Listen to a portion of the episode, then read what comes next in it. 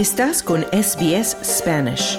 Encuentra más historias fascinantes en sbs.com.au barra Spanish.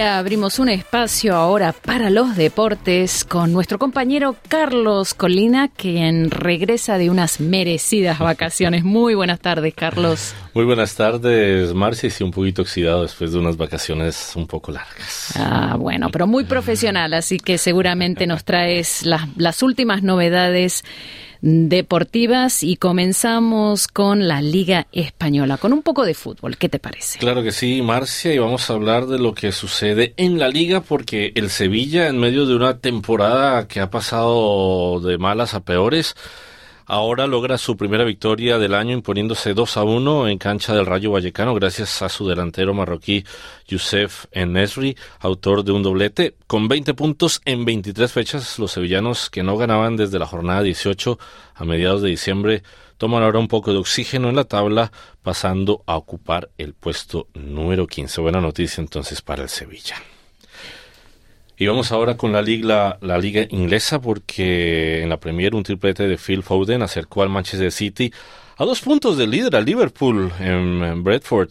Tres goles a uno en el partido que cerró la vigésimo tercera fecha una quinta victoria consecutiva que alimenta ahora las esperanzas de los Citizens, que cuentan además con un partido menos. El equipo campeón de las tres últimas ediciones de la Premier League suma 49 puntos, los mismos que el Arsenal, que es tercero, aunque por diferencia de goles, que derrotó de hecho al Liverpool con 51 puntos ahora el Liverpool la víspera, pero disponen de un partido pendiente para disputar este próximo 20 de febrero de nuevo contra Bradford, un cartucho más que sus rivales por el título.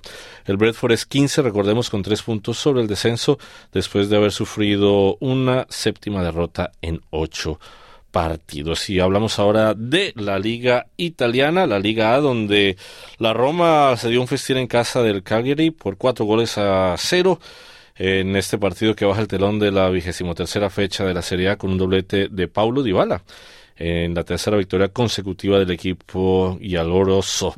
Con 38 puntos en su casillero, los romanos permanecen en el quinto puesto en la Serie A, a uno del Atalanta, que ocupa la cuarta posición y el último que clasifica a la próxima Champions League.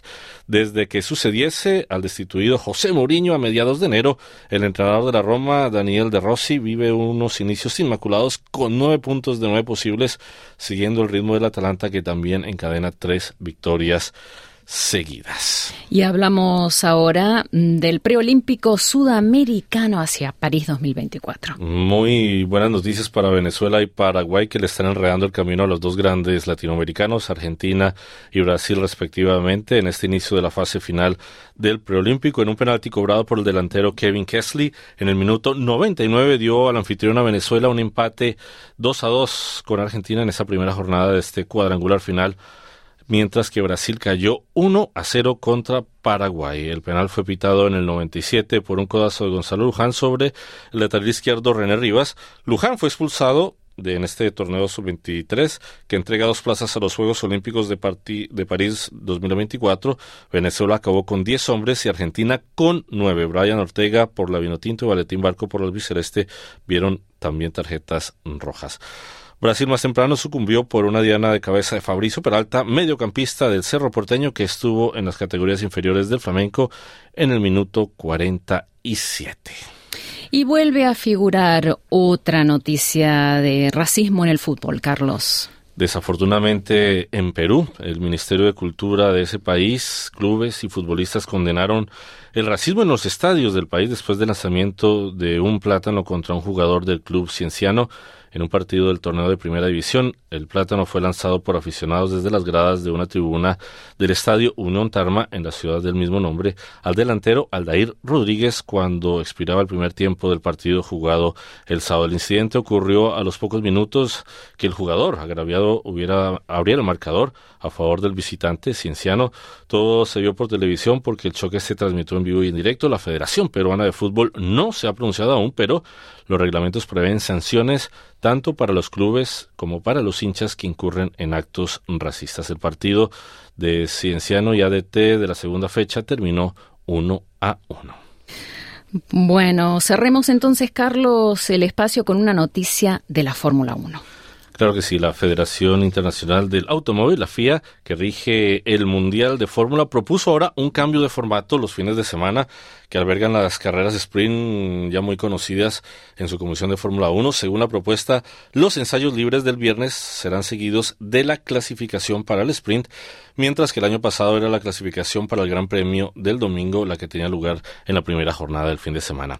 El sábado que estaba dedicado 100% al sprint, eh, calificación y después la carrera, pasará ahora en adelante a ser compuesto por la carrera, sprint y después por la clasificación para el GP previsto al día siguiente. Al igual que el año pasado de la temporada 2024 contará con seis carreras. Eh, estas son para el sprint China, Miami, Austria, Austin, Brasil y Qatar. También la instancia decidió destinar cuatro unidades de potencia por piloto para la temporada 2024 y 2025 en lugar de tres, que es lo que se veía viniendo hasta ahora.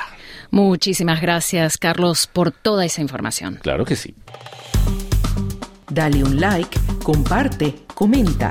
Sigue a SBS Spanish en Facebook.